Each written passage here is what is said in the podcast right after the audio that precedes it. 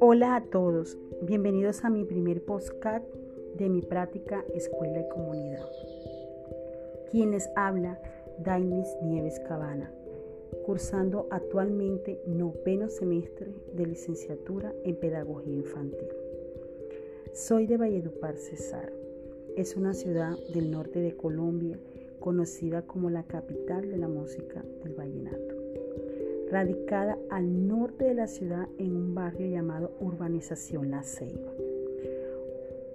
Hoy me encuentro asumiendo un nuevo reto en mi formación, algo nuevo para mí que me parece muy interesante.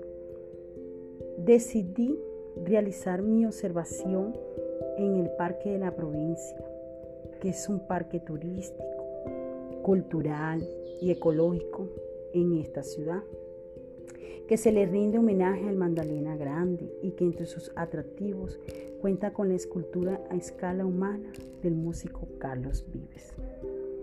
Es un hermoso lugar un amplio, con un amplio espacio para compartir en familia, ya que refleja paz, tranquilidad, rodeado de esculturas de junglares de vallenato y un museo dentro de un avión DC número 6 una aeronave que fue decomisada por las autoridades en los años 80 y que hoy nos da a conocer la historia de Valledupar y de Carlos Vives.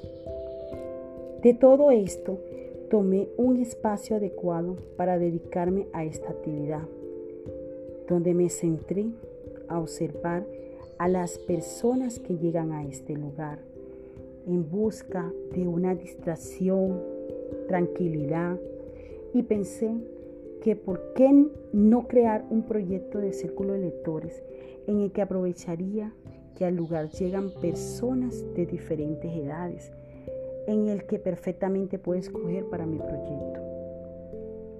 Aprovechando que es una ciudad con muchas culturas en el que sería interesante exponer diferentes temáticas relacionadas con la comunidad ayudando a que la comunidad vuelva a tener la pasión por los libros y la cultura, ya que la tecnología como los celulares, el Internet, han reemplazado un poco los libros.